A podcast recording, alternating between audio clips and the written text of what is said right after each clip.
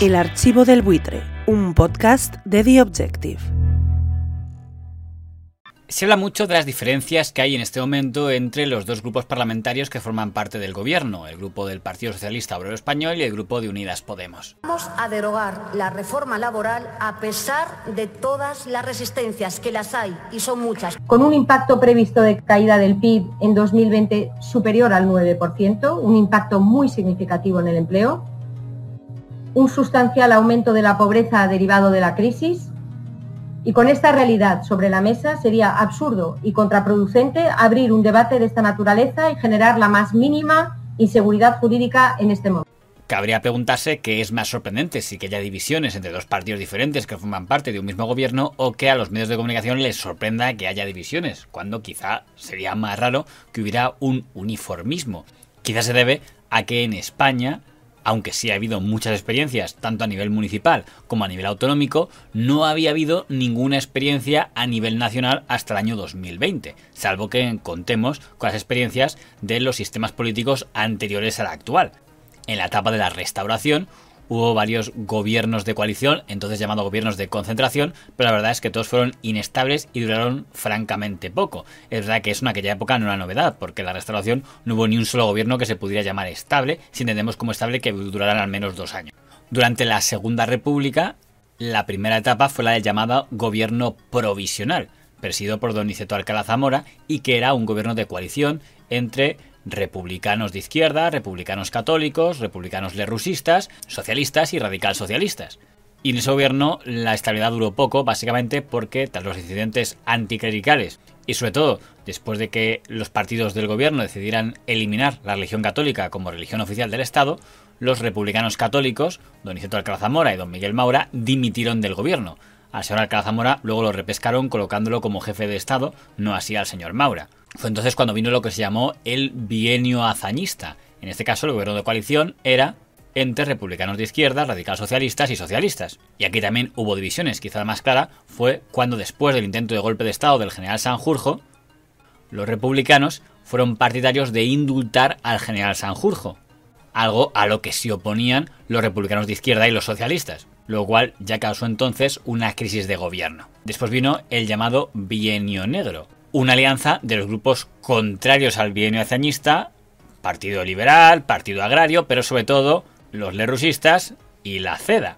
Y no fue una etapa demasiado estable, para empezar porque los republicanos lerusistas inicialmente querían el apoyo de la CEDA, pero sin tener ministros de la CEDA, probablemente porque suponían que si había ministros de la CEDA se mosquearía la izquierda, porque en aquella época la animadversión de la izquierda hacia la CEDA sería equiparable a la animadversión que hay hacia Vox hoy, con la diferencia de que hoy la animadversión se expresa con tuiterazos o tertulianazos y en aquella época era con bombazos y metralla.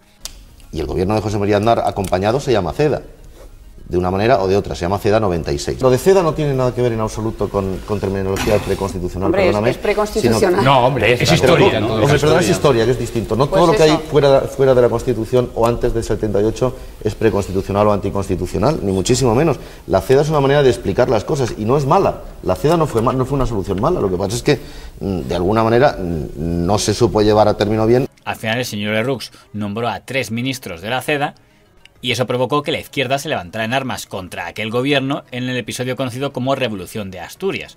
Y que estábamos, y éramos conscientes de ello, a punto de que se produjera una situación sin guerra civil, pero con el entronizamiento del fascismo en España, aunque más o menos disfrazado.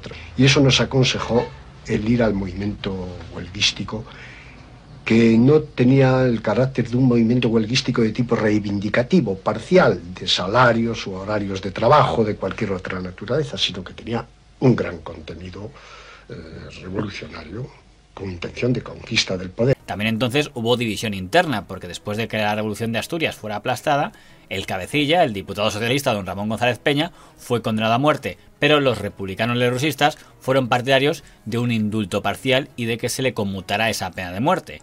Esto provocó la dimisión de los tres ministros de la CEDA, que eran contrarios a ese indulto y sí querían que esa pena de muerte se hubiera ejecutado. Fue el más destacado, pero no el único de los muchos choques que hubo entre republicanos lerusistas y la CEDA, aunque no fue la división, sino la corrupción, lo que acabó con aquel gobierno, si consideramos como corrupción el escándalo del extraperlo. Tras las elecciones de 1936 llega el gobierno del Frente Popular, que es el que tendrá que enfrentarse al estallido de la Guerra Civil Española.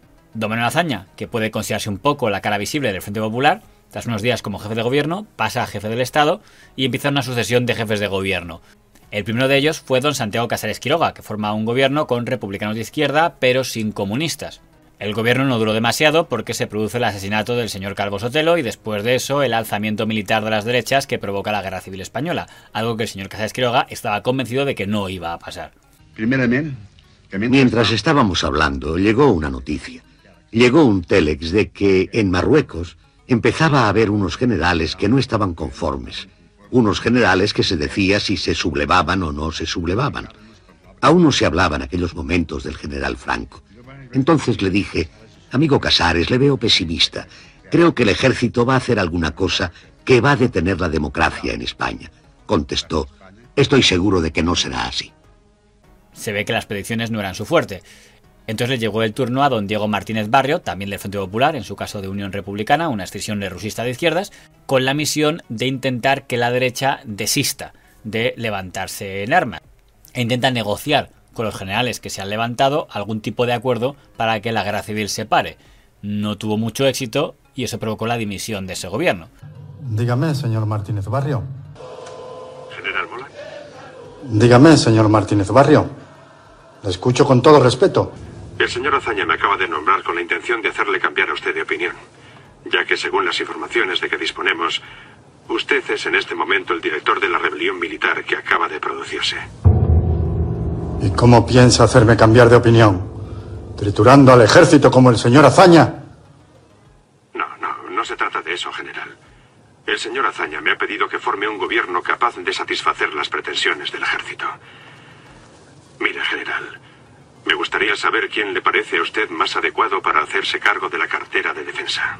Con todo respeto, me despido de usted, señor Martínez Barrio. Entonces entra don José Giral, también de izquierda republicana, que intenta un gobierno de coalición con republicanos de izquierda y socialistas.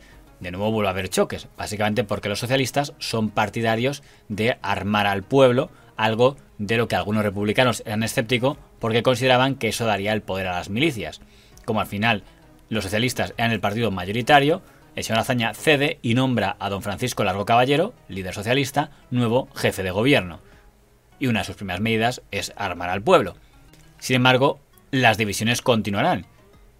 Y a pesar de que Señor Largo Caballero era apodado el Lenin español, no cuenta con la confianza de los soviéticos y de su representante en la política española en aquel momento, que es el Partido Comunista de España, que en ese momento era Partido Comunista de España, sección española de Internacional Comunista. Yo siempre he creído que el día que empezó a militarizarse al pueblo, el día que se destruyó el carácter espontáneo de combate popular, empezamos a perder la guerra. Y eso no lo han querido concebir nunca los comunistas.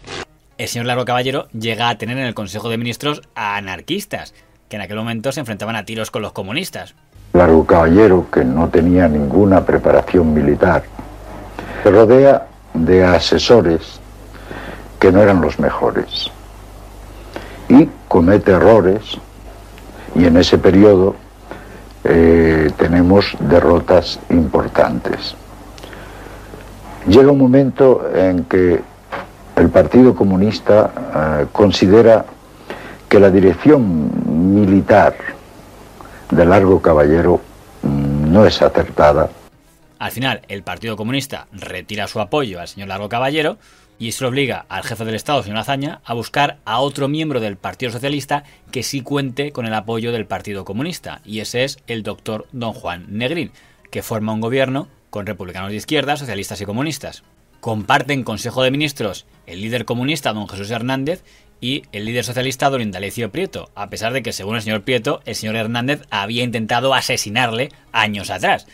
Poco después de encargarme yo del Ministerio de Defensa Nacional, vinieron a verme antes de la hora del Consejo los dos ministros comunistas, Uribe y Hernández, quienes me dijeron que querían proceder de estrecho acuerdo conmigo.